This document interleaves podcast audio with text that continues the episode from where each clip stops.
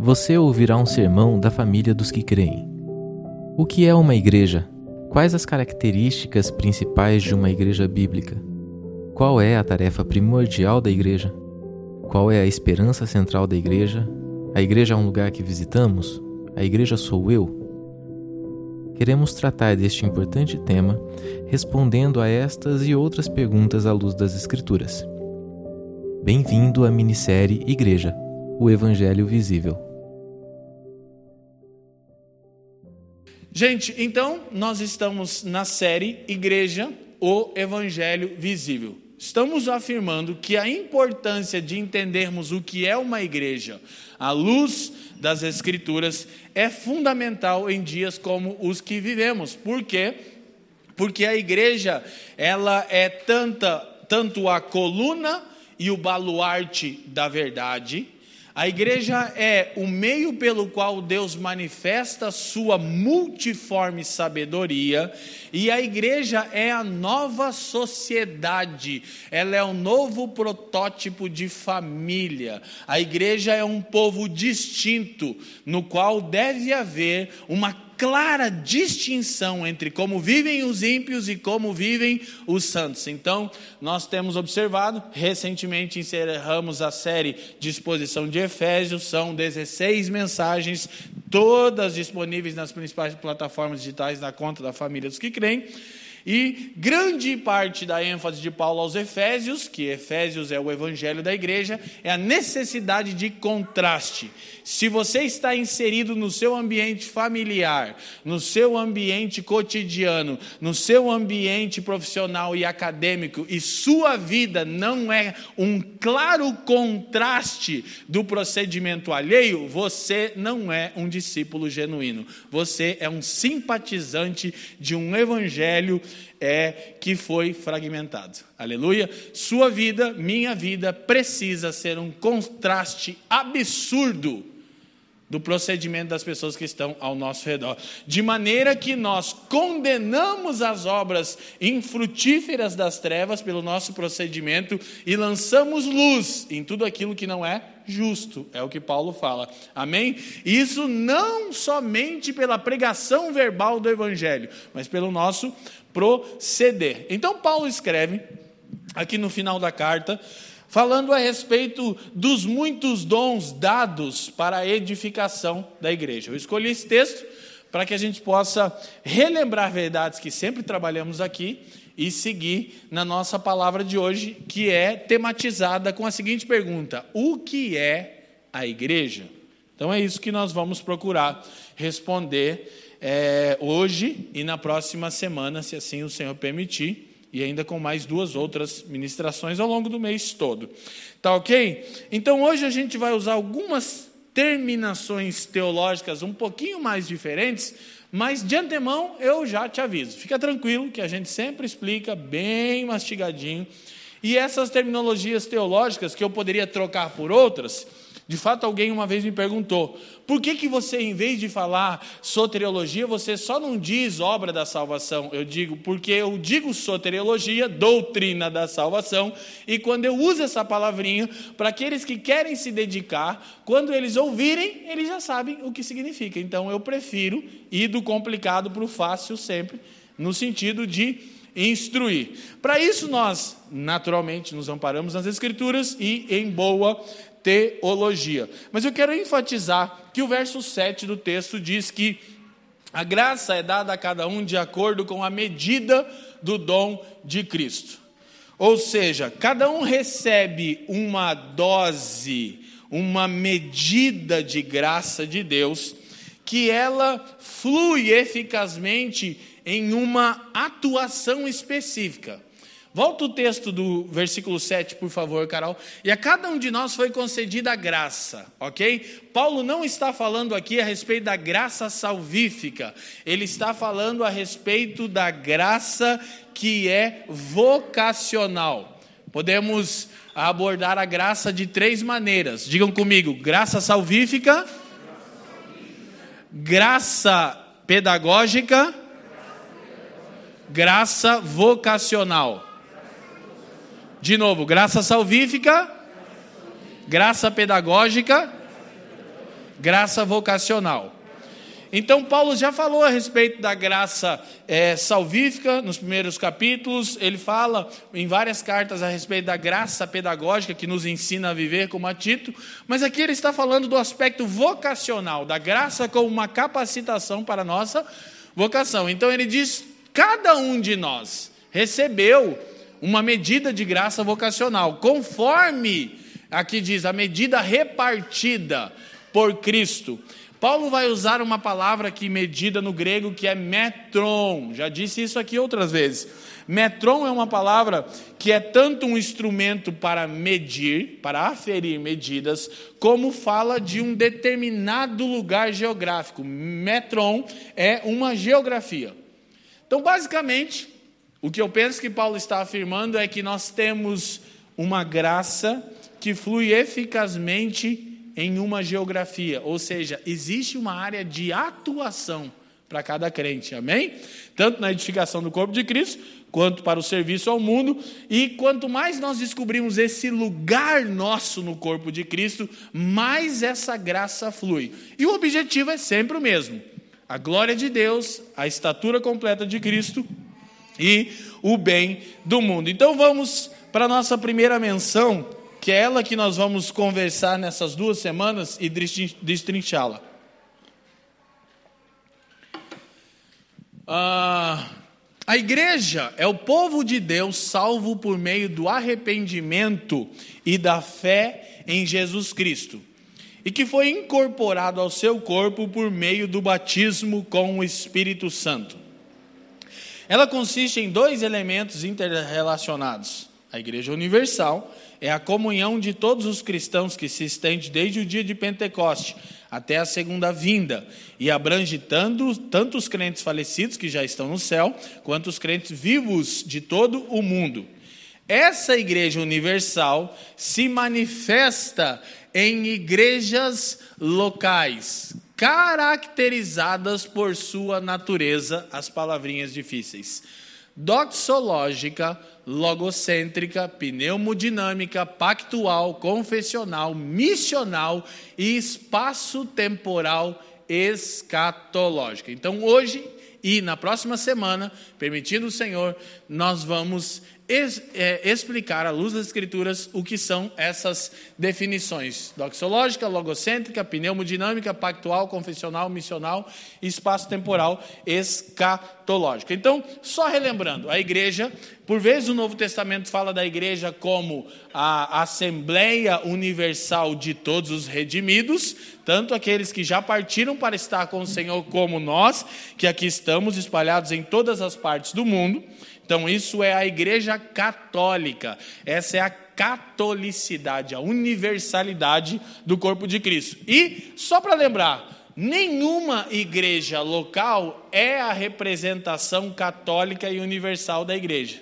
Ok? Não existe, é impossível ter tudo da igreja em uma comunidade. Então, as centenas e milhares de comunidades centradas em Cristo formam a igreja católica, a igreja universal. Daí a reivindicação do catolicismo romano como a única igreja verdadeira. O catolicismo tem muita coisa boa a nos ensinar, e eu sempre pontuo que talvez uma das coisas mais primordiais que o catolicismo nos ensina é a respeito da catolicidade da igreja, da unidade da igreja. Porque não há divisões na igreja católica.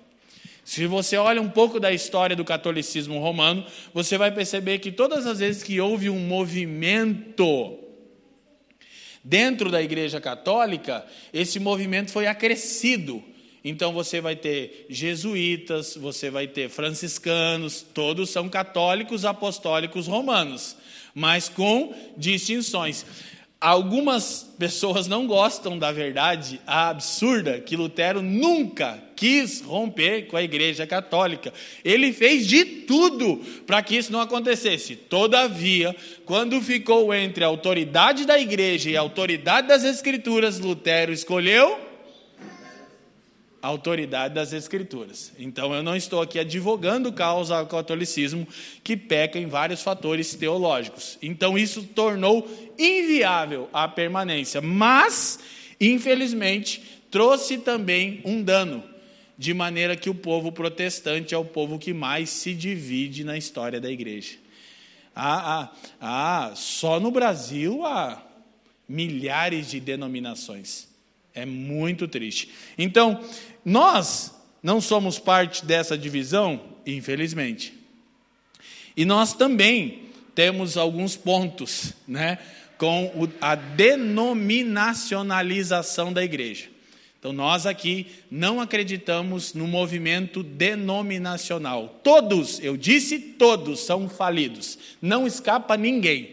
Isso não é porque nós estamos nos colocando sobre, é porque isso não se adequa às Escrituras. A denominação é a principal chaga do corpo de Cristo. Escolhe o nome que você quiser. É pecaminosa e é, uma, é uma, um movimento humano. Ok? Então, como nós não acreditamos num movimento denominacional, por isso plantamos igrejas pelo Brasil afora, e elas não chamam família dos que creem, e elas não respondem juridicamente para nós, e elas não dizimam ou redizimam ou primiciam, pé de bênção. Isso aqui não é uma sede, ok? É uma, a gente insiste que vai ser possível mostrar para o mundo que é possível ser ligado somente pelo vínculo fraterno, espiritual, por Cristo.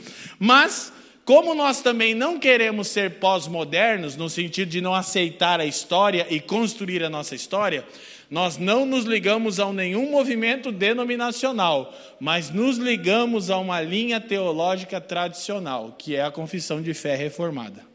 Entendeu? Por quê? Porque nós não estamos começando uma nova história, nós estamos dentro da história de Deus em redimir um povo para si mesmo. Amém?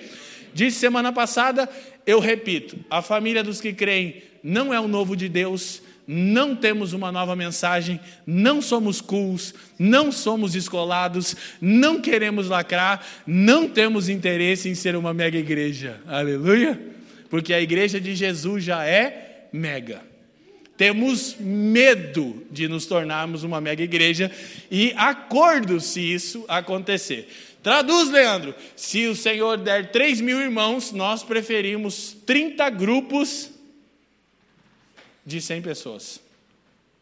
Do que 3 mil pessoas se acotovelando sem nenhum tipo de relação, vendo apenas a nuca do outro e chamando de igreja o que não passam de um clube com atividades dominicais. Amém? Glória a Deus. Então, é essencial entendermos essas verdades. Greg Allison continua e afirma. Próximo. Ah, não, citação lá para nós. É o Joe, tá ali perto, eu sei, fica tranquilo. Ó, deu tchunte, viu? Aí. Igrejas locais são lideradas por pastores, no plural também chamados presbíteros. O termo presbítero vai acontecer quase que sempre no é, na conjugação plural. Presbíteros, não tem pastor solo, não tem um presbítero. Fica a dica aqui e doa a quem doer. Não congregue, não se submeta e não participe de uma igreja que é governada por um homem. Ok? Por mais que ele diz que tem uma equipe, quando ele diz a minha equipe, significa que ele manda, sai correndo e leva o maior número de pessoas com você possíveis. Amém? Glória a Deus. Amém? Quer que eu repita para fazer um Reels disso? Posso repetir. Não há pastor solo no Novo Testamento, não há em lugar nenhum. Partindo da ideia da depravação total, a gente é falho, ok? Então, primeiro, a liderança da igreja é Cristo, mas a expressão dessa liderança, para ter o um mínimo impacto de pecado, é uma pluralidade de presbíteros. Porque hoje nós temos três presbíteros na família dos que creem e quatro diáconos. Então são sete famílias. Porque parte do pressuposto que é impossível que essas sete famílias estejam simultaneamente em pecado e desviadas de Cristo. Pelo menos uma dessa deve estar em Jesus e chamar os outros à sanidade. Amém? Então, o principal dano do evangelicalismo brasileiro são pastores solos em modelos denominacionais, né? com aquela velha mentalidade, e já adiantando um dos capítulos do meu novo livro: Eu edificarei a minha empresa. Amém? Glória a Deus. Então, e servidas por diáconos. É um perigo falar sério sobre isso, eu falo tudo que eu sempre quis. Se contém. Não, mas tô, tá de bíblico, né? Fazer o que eu posso fazer? Então, lideradas por pastores, presbíteros, no plural, e servidas por diáconos e diaconisas, de acordo com o texto bíblico. Têm e buscam pureza e unidade. Praticam a disciplina eclesiástica. Desenvolvem fortes ligações com outras igrejas e celebram as ordenanças do batismo e da ceia do Senhor. Sobre desenvolver fortes ligações com outras igrejas, nós sempre nos esforçamos. O problema é que existem muitas empresas e poucas igrejas. Amém? Hoje no Brasil intitulados igreja evangélica. É difícil achar igreja genuína. Mas uma coisa que eu disse semana passada, praticam a disciplina eclesiástica. Gente, a disciplina e a membresia servem para estabelecer uma fronteira que distingue o povo de Deus dos ímpios. Ok? Para que serve disciplina eclesiástica e membresia? Membresia é quando você confessa a confissão é, é, bíblica de fé e é inserido numa comunidade onde você tanto tem responsabilidades quanto tem deveres. Quando você sai fora dos padrões previstos, não pela comunidade, mas pelo Novo Testamento, você é disciplinado. Por quê? Se você é um cristão vivendo de maneira indistinguível, você é passível de repreensão. Mas quando você é disciplinado, você volta para os moldes do que é ser uma igreja e continua naquele ambiente onde há contraste entre a igreja e o mundo. Quem está me entendendo? Agora, a disciplina eclesiástica não é exposição de ninguém, não é condenação de ninguém, não é abandonar ninguém, ok? Só se esse alguém não submeter-se à igreja, aí ele deve ser tratado como um pagão e deve ser entregue a Satanás, amém? Isso foi Jesus e Paulo que ensinaram no Novo Testamento. Jesus disse se alguém pecar contra você, você vai até ele. Se ele te ouvir, ganhou. Se não, chama dois ou três. Se não, fala para toda a igreja. Se ele não ouvir a igreja, trata ele como um pagão. Ou seja, ele não é um discípulo, porque não há distinção entre ele e o mundo. Quem está me entendendo? E aí ele diz: o que vocês desligarem na terra será desligado no céu. É no texto de Mateus capítulo 18. O que, que Jesus está entendendo? Se alguém não é reconhecido como membro do corpo de Cristo na terra, esse alguém não está ligado a Jesus no céu. Sério, né?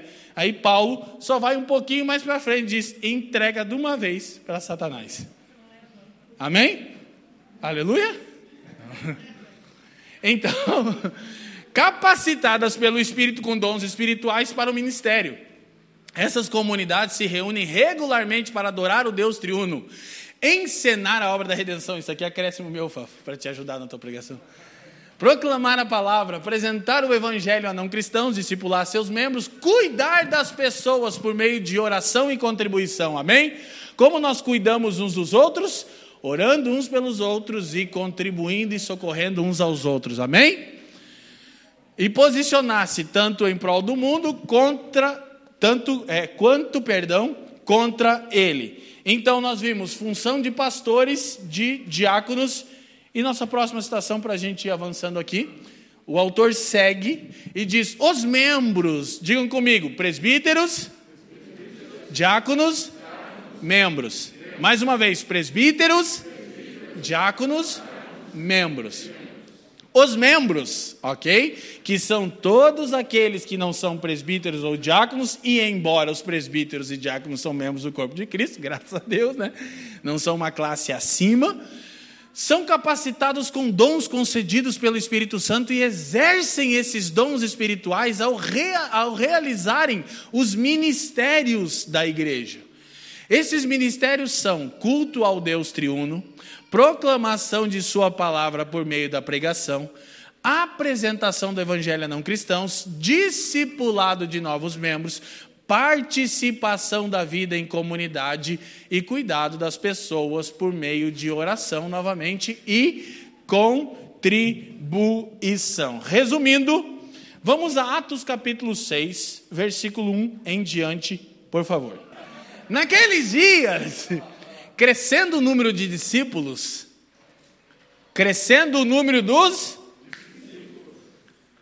os judeus de fala grega, entre eles, queixaram-se dos judeus de fala hebraica porque suas viúvas estavam sendo esquecidas da distribuição diária de alimento. Então, olha que matemática difícil na igreja. Por que, que a gente não quer ser uma mega igreja? Porque se aumenta os números dos discípulos, aumenta a murmuração também. A luta, né? Mas a Bíblia tem uma solução para isso. Deus, o William está ali, estou vendo eles por aqui. Aí o texto segue e diz: Por isso os doze reuniram todos os discípulos e disseram: Não é certo negligenciarmos o ministério da palavra de Deus a fim de servirmos à mesa. Olha como não há nada de sentimentalismo na vocação do presbitério. Tipo, as viúvas estavam sem ser servidas, ok? Isso é importante, o texto vai deixar. Mas os presbíteros dizem: não é razoável, não é certo, não é conveniente. Nós temos que servirmos as viúvas e deixarmos o ministério da palavra. O que é a coisa mais sublime? Quem exerce o ministério da palavra. Por isso também, quem exerce esse ministério será cobrado de forma mais dura. Amém? Então, tem um problema: as viúvas estão desprezadas, mas os presbíteros não podem deixar o ministério da palavra para socorrer as viúvas. Então, a ação foi: escolhei, pois, irmãos dentre vós, sete homens de boa reputação, cheios do espírito, de sabedoria, aos quais encarregaremos deste serviço. Tem a ênfase do importante. Mas nós perseveraremos na oração e no ministério da palavra, os presbíteros. Segue. O parecer agradou a todos, elegeram Estevão, Filipe, Prócoro, Nicanor, Timão, Parmenas e Nicolau, prosélito de Antioquia. E os apresentaram perante os apóstolos, estes tendo orado, lhes impuseram as mãos, os diáconos, né? E divulgava-se a palavra de Deus de sorte que. Vamos lá, de sorte que multiplicava muito o número dos discípulos em Jerusalém, muitos sacerdotes obedeciam à fé. Olha que interessante, o texto começa dizendo que o aumento dos números dos discípulos gerou murmuração por causa de necessidades. E os diáconos são estabelecidos de maneiras que os presbíteros não deixam a função primordial de oração em palavra. Então, eles servem nesse importante negócio que é apacentar as necessidades da comunidade. E então a igreja continua crescendo, agora sem o impedimento da murmuração. Nós sempre falamos que o árduo trabalho dos diáconos é fazer cessar a murmuração. Amém? Então, a gente tem estruturado da seguinte maneira. Vamos para a nossa próxima citação, as funções de cada um. Presbíteros servem a igreja especialmente através da oração e do ministério da palavra. Almejam a imarcessível coroa da glória. Como eu não sei se vou voltar nisso em outro momento, deixa eu explicar isso com bastante clareza. Quando Pedro escreve aos presbíteros na primeira carta, é importante você não entender que o presbítero é alguém em destaque. Na verdade, a função do presbítero deve ser cada vez mais uma função discreta, de orar e de ensinar as Escrituras. Não é para que o próprio presbítero ou o presbitério fique em destaque sobre a igreja. Então, Pedro, quando escreve aos presbíteros, ele diz: Eu, é, presbítero, com vocês, apacentem o rebanho de Deus que está entre vocês. Então, é essencialmente é importante você entender o seguinte: nós entendemos o seguinte, os presbíteros não estão sobre o rebanho, eles estão entre o rebanho, ok? Para servir o rebanho. E a expectativa deles é que quando o Supremo Pastor. Ah, eu vou ter que ler o texto, vai lá, Carol. 1 Pedro 5, 1 ao 4. Não tem jeito. Eu fico tentando fugir para ganhar tempo, mas não adianta. Esse texto é muito essencial por causa do registro que a gente faz também, né? 1 Pedro, capítulo 5, versículo 1 a 4. Olha que interessante o que texto diz. Aos anciãos ou presbíteros, pois que há entre vós, rogo eu que sou ancião com eles e testemunho do sofrimento de Cristo, participante da glória que há de se revelar, apacentai o rebanho de. De quem é o rebanho?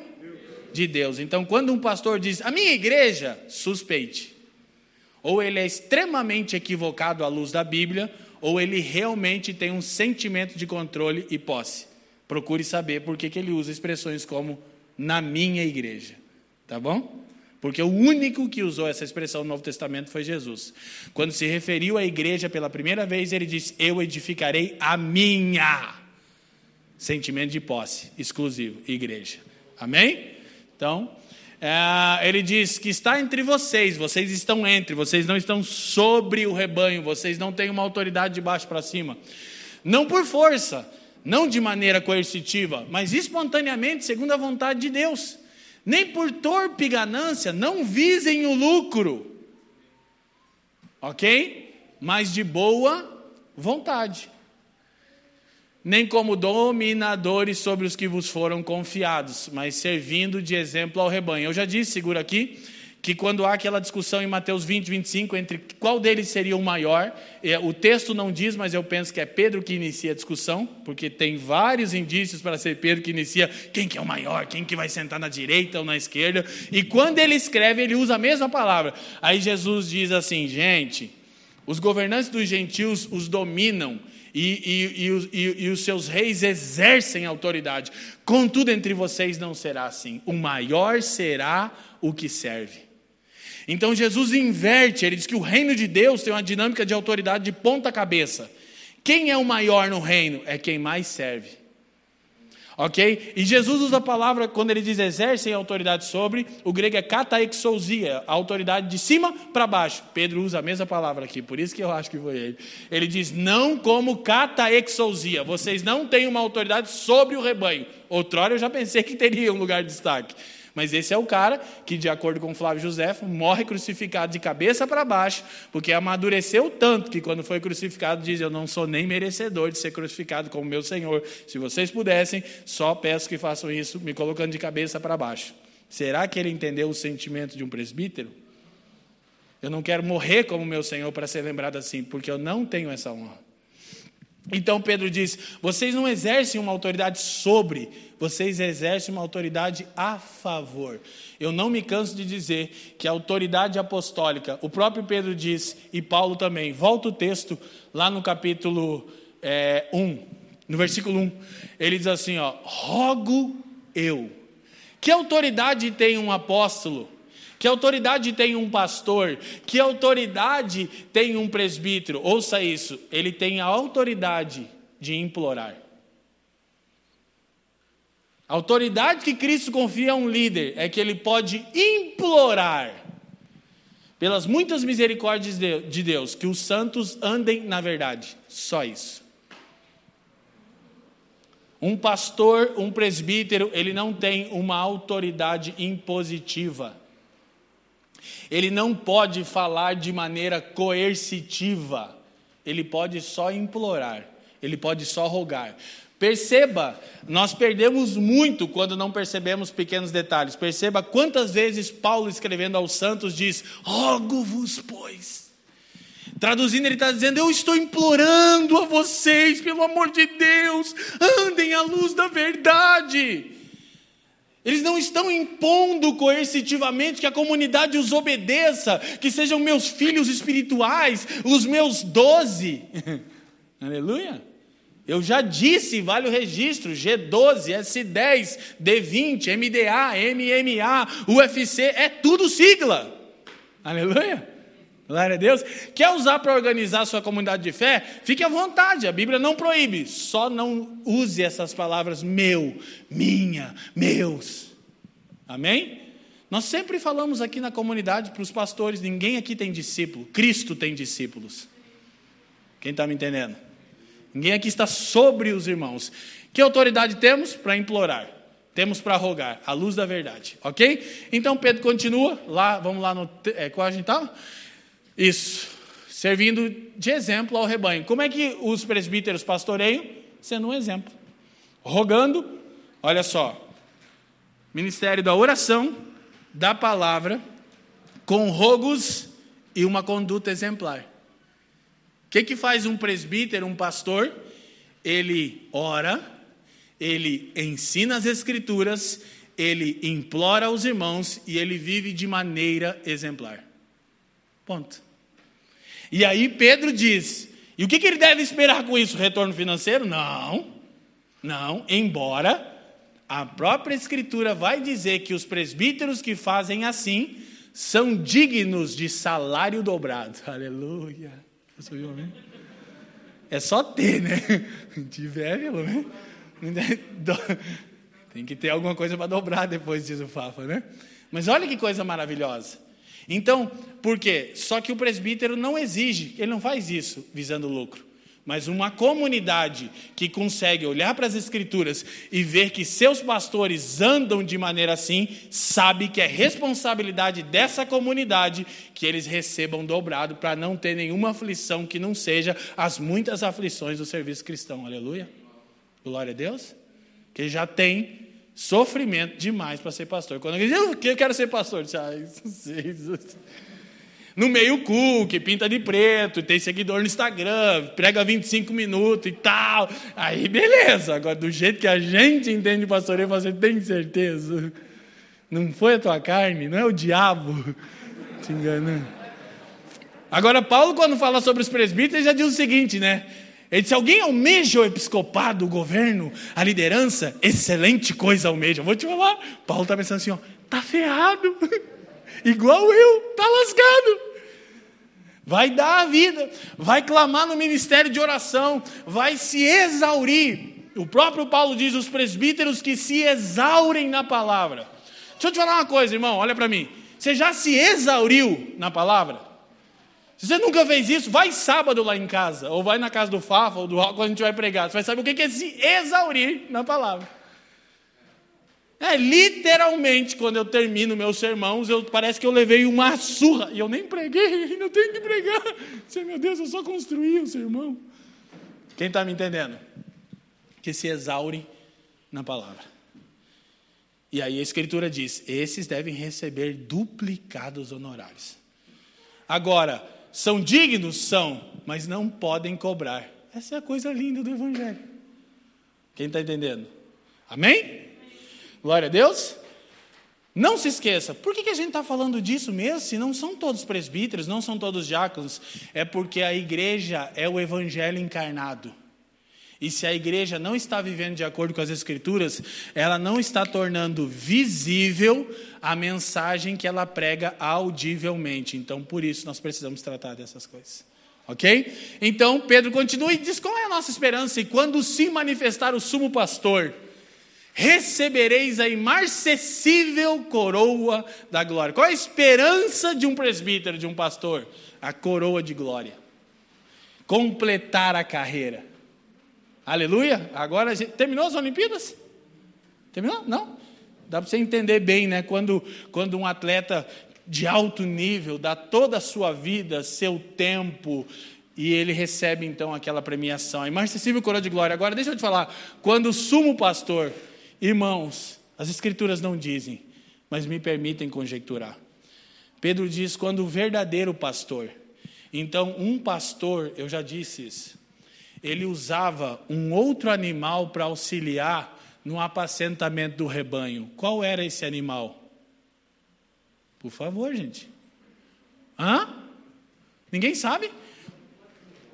Um cão.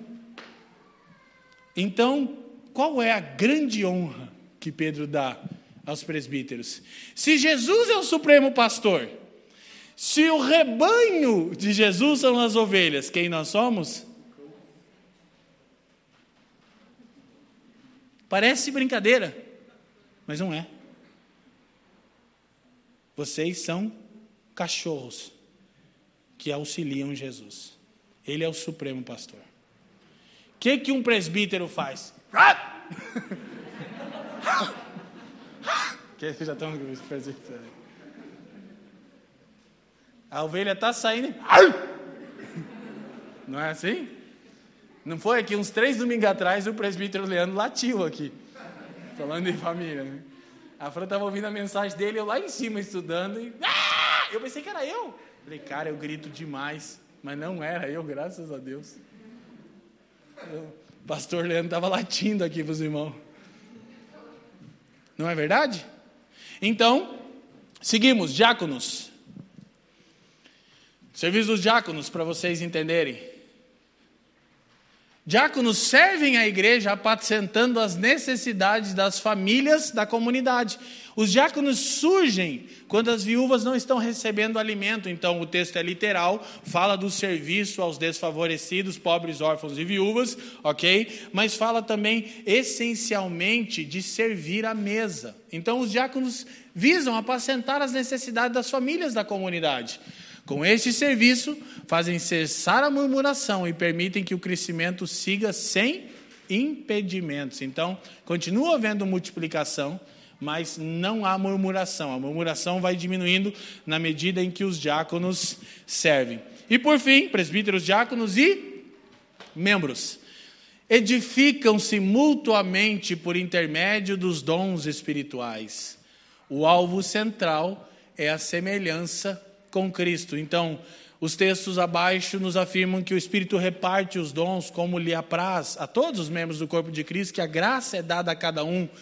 E, e Romanos 13, 12 fala de vários dons, de presidir, de contribuição, enfim, de governar, tudo feito para a glória de Cristo. Então, gente, é essencialmente urgente que cada um de vocês dê a sua justa contribuição na edificação. Procure qual é a sua parte no corpo. Diz, poxa, Leandro, eu não tenho capacidade de pregar as escrituras, de expor, mas você pode receber alguém como se esse alguém fosse o próprio Senhor, você pode ouvir alguém, você pode orar com uma família em aflição, você pode contribuir, repartir da sua prosperidade com alguém que está é, é, em momentos de, de restrições, de escassez. Há tantas formas de nós servirmos uns aos outros. Então, quando a igreja, presta atenção, ela está bem alinhada com pastores, com presbíteros, diáconos e com os membros atuando na edificação mútua, não só, gente, não só por meio dos dons espirituais, são dons espirituais, mas a gente precisa entender. Quando a gente fala em dom espiritual, a gente pensa no quê? A gente pensa em entregar uma profecia para o irmão. Quero servir ele ali. Eu te servi aqui, irmão, entregar um rolo aqui para você. Mas Romanos capítulo 12, põe lá, Romanos 12, versículo 3, rapidinho. A graça me foi dada, é porque pela graça que me foi dada, diga a cada um dentre vós que não tenha de si mesmo mais alto conceito do que convém, mas que pense de si mesmo sobriamente, conforme a medida da fé que Deus deu. Que a fé que Deus, perdão, repartiu a cada um. Olha que coisa maravilhosa quando você se entende na sua operação do corpo. Não pense além do que você tem que fazer. Não pense muito exacerbadamente em você. Pense de maneira sóbria a partir da medida de fé que você tem. Eu tenho essa medida de fé aqui para servir. E aí ele vai dizer de várias operações, né? Como 1 Coríntios 12, Efésios 4, vai lá, próximo. Então tem muitos membros e não são as mesmas funções. Cinco. É, é um só corpo e estamos ligados uns aos outros. Vai lá, seis.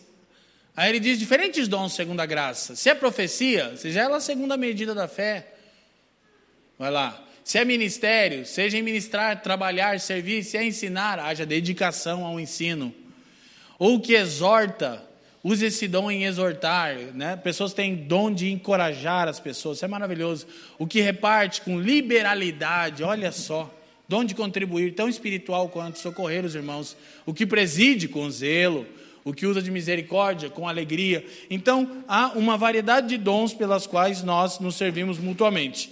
E aí chegamos na seguinte é, definição. A próxima citação. O que isso faz? Como somos caracterizados como igreja? Então, isso aqui é essencial. Essa comunidade vivendo em amor, centrada em Cristo, nas Escrituras e vivificada pelo Espírito, torna-se um testemunho visível ao mundo. Uma nova sociedade. A existência de uma nova ordem social é uma implicação necessária ao Evangelho de Jesus Cristo. Não perde, que a gente está caminhando aí para a nossa conclusão. Escute isso. É necessário que o Evangelho gere uma nova ordem social, uma nova maneira de se comportar, um novo tipo de gente. A comunidade chamada igreja é essa nova ordem social.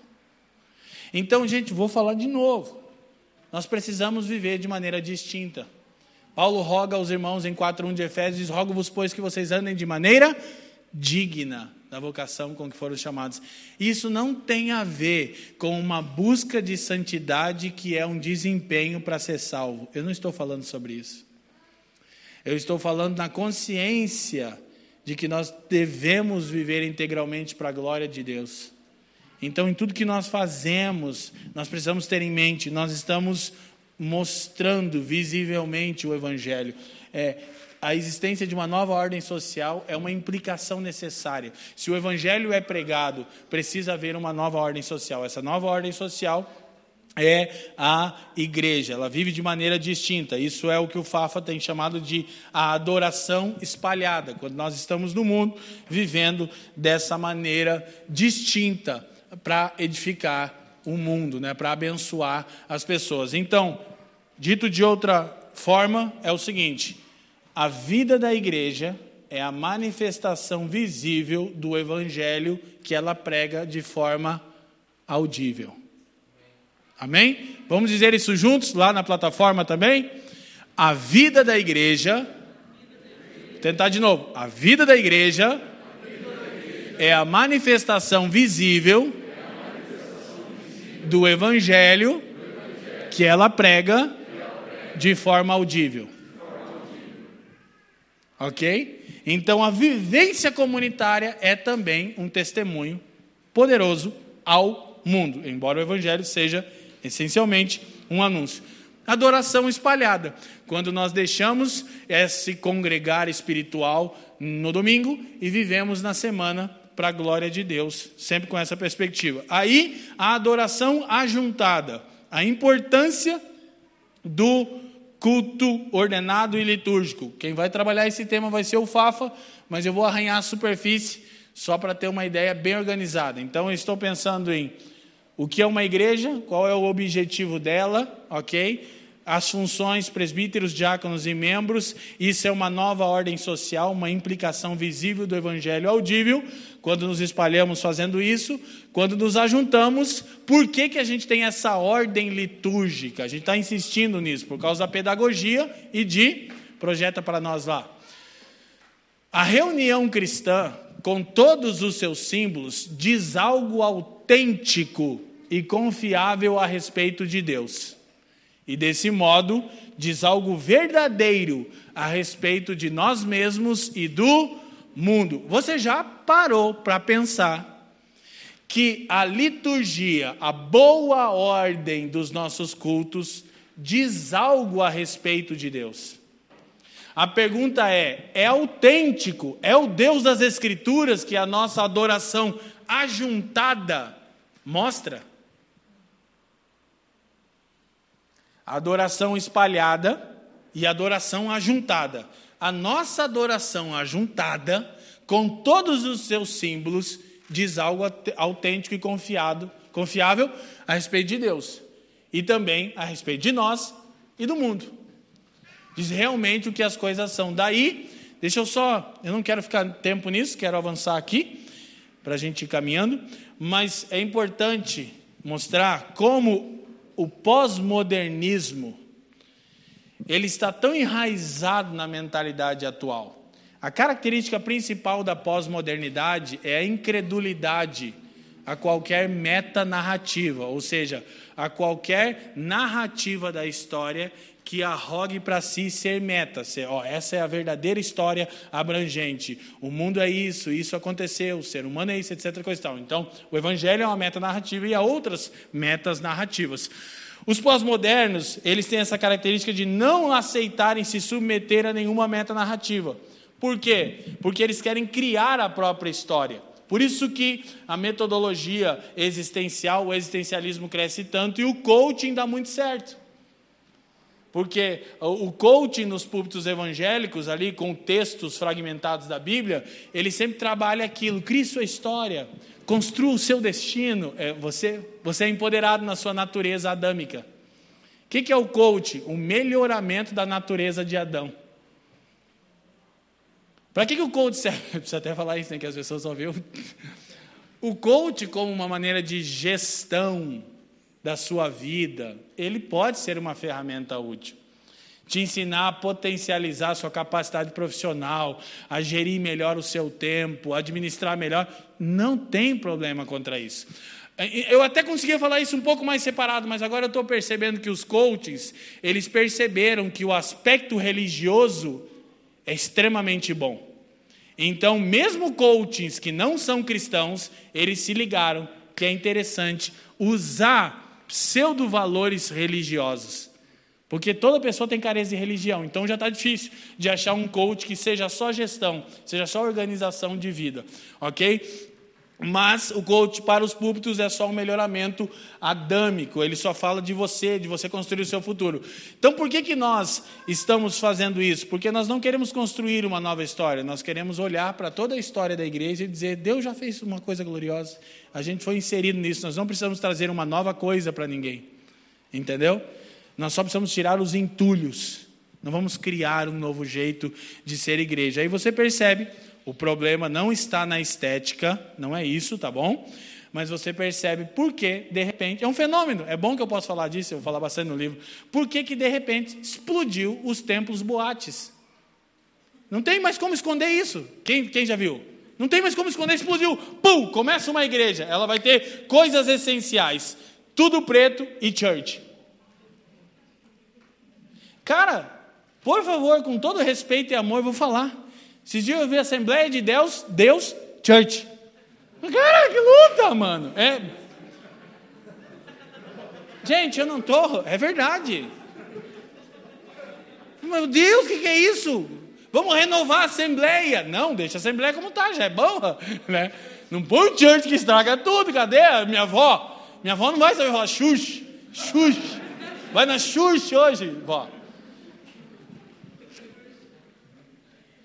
Quem está me entendendo?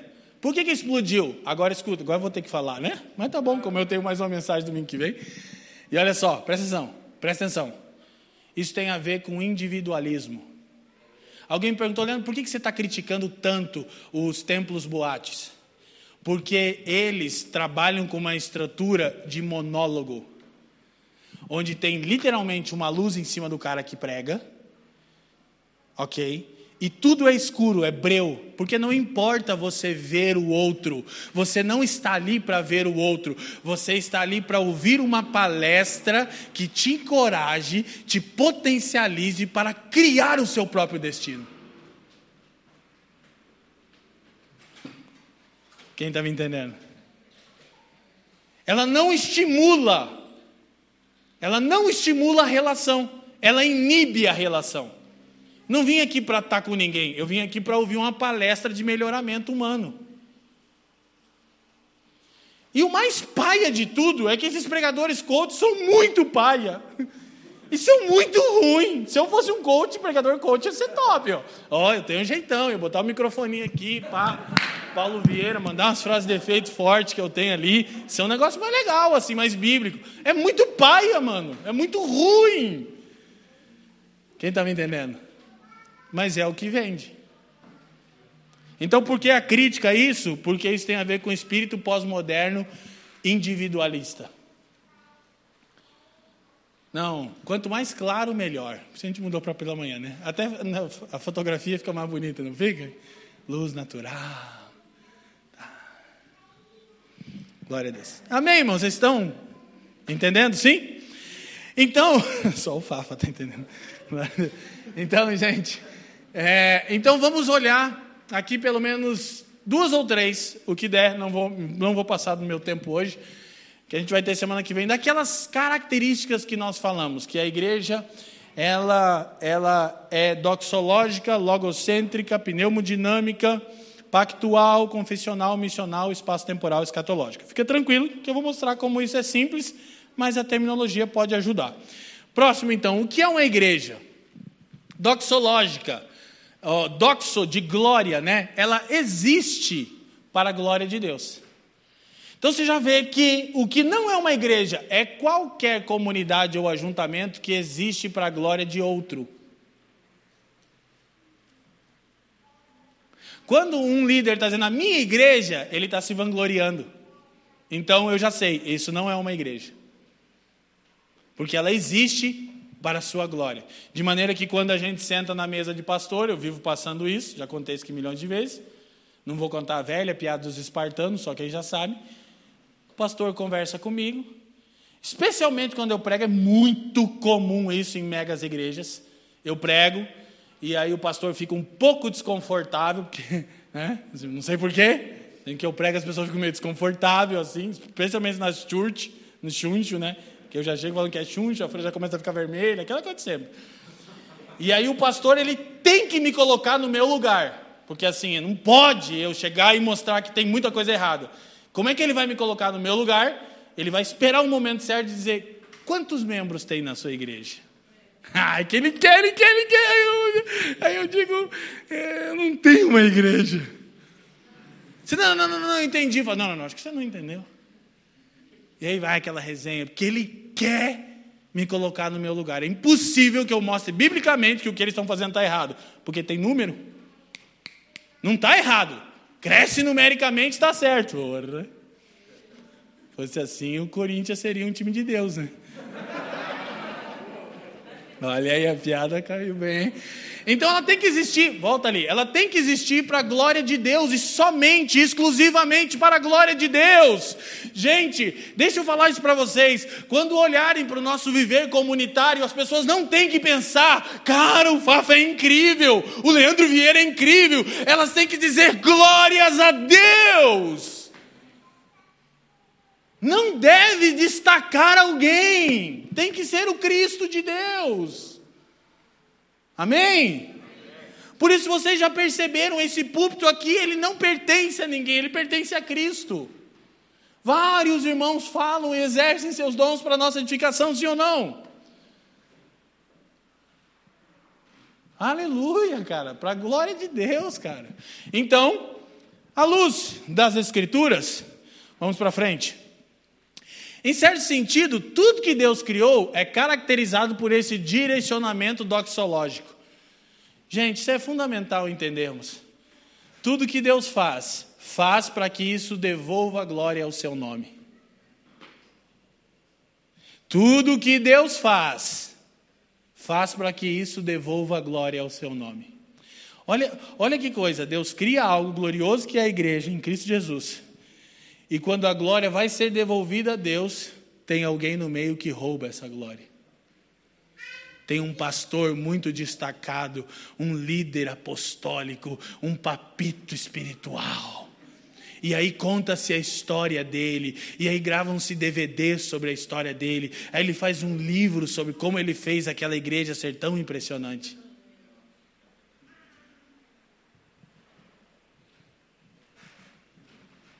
Aleluia. Como ele é dinâmico, como ele é distinto, como ele é capaz, como ele pagou o preço.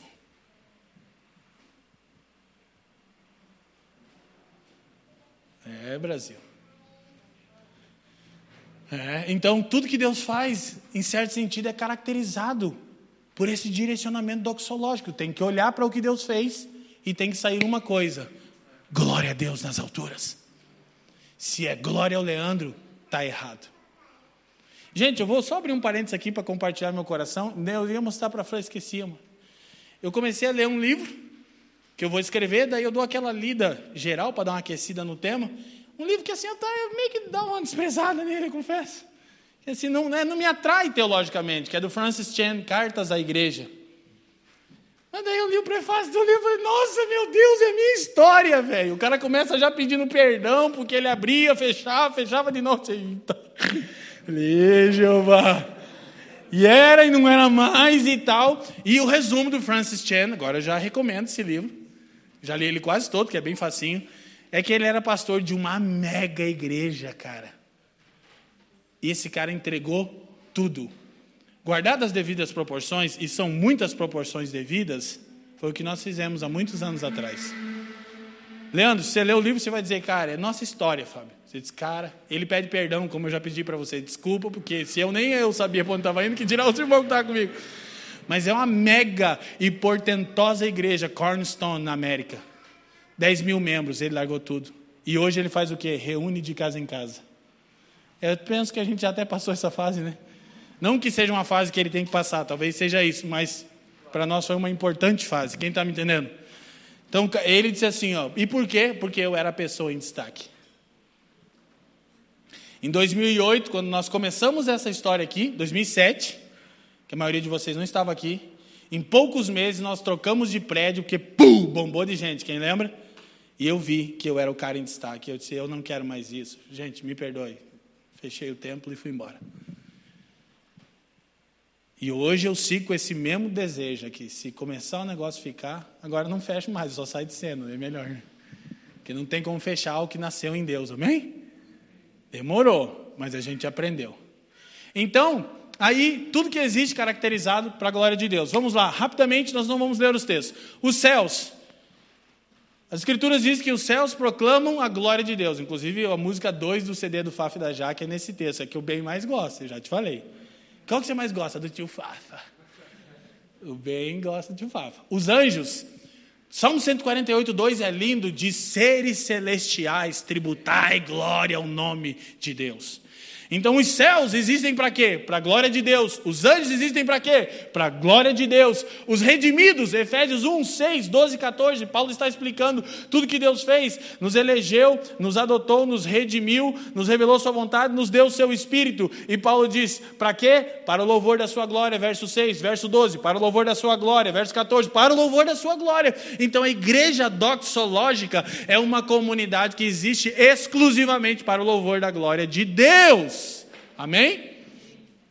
E a própria criação, como Abacuque 2,14 diz, e a terra se encherá do conhecimento da glória de Deus. Então, tudo que Deus faz é caracterizado por esse direcionamento doxológico. Você quer saber se algo que está acontecendo com você, que algo que você está participando, isso, isso é de Deus? Veja se a glória quem recebe é Deus. Quem está me entendendo, diga amém. Glória a Deus. E uma coisa maravilhosa que a igreja é, ela, ela é esse templo para a glória de Deus. Paulo vai falar em Colossenses 1,19, só para você anotar, não vou ler, que Cristo é a plenitude de Deus, ou seja, tudo de Deus estava em Cristo.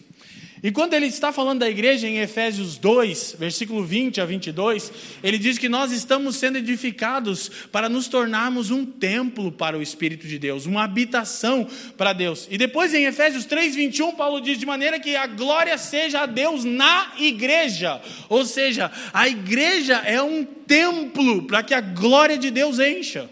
Amém? Isso é maravilhoso, só que nós não estamos falando de um lugar físico, nós estamos falando de uma casa espiritual. Essa vida comunitária alinhada com as Escrituras reflete ao mundo a glória de Deus. Amém?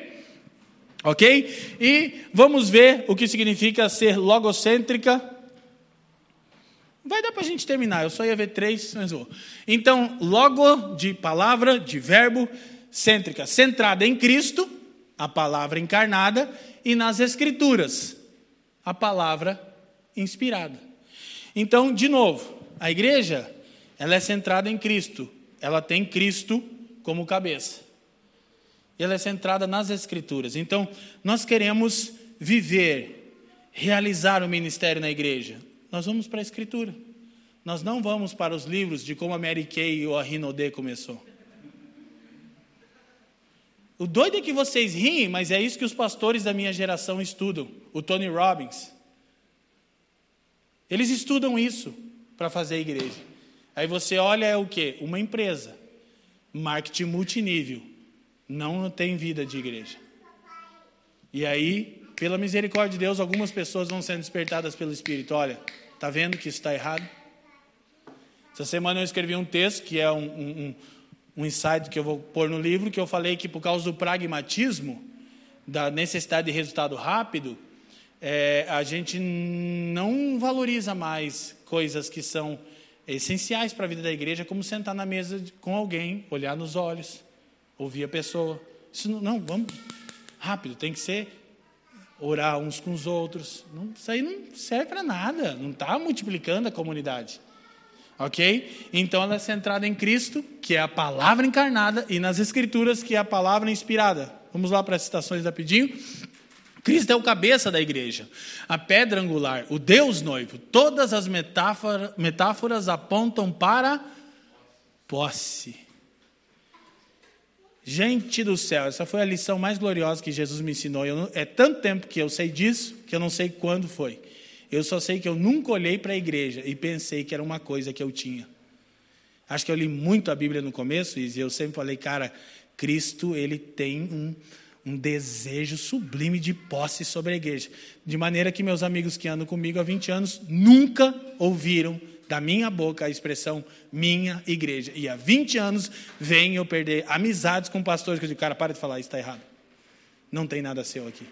Ah, mas você é muito. Não, eu não sou nada das escrituras. Nós somos logocêntricos, nós estamos sentados nas escrituras, não no que você acha. Entendeu? Ah, você é muito chato. Se você não fosse tão antibíblico, eu seria mais legal. Então, vamos lá.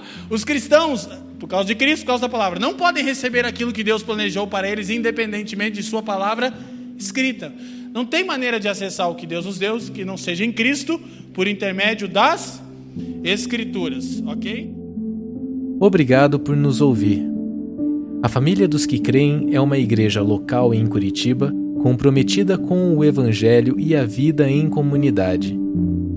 Para nos conhecer melhor e manter contato, acesse famíliadosquecreem.com.br.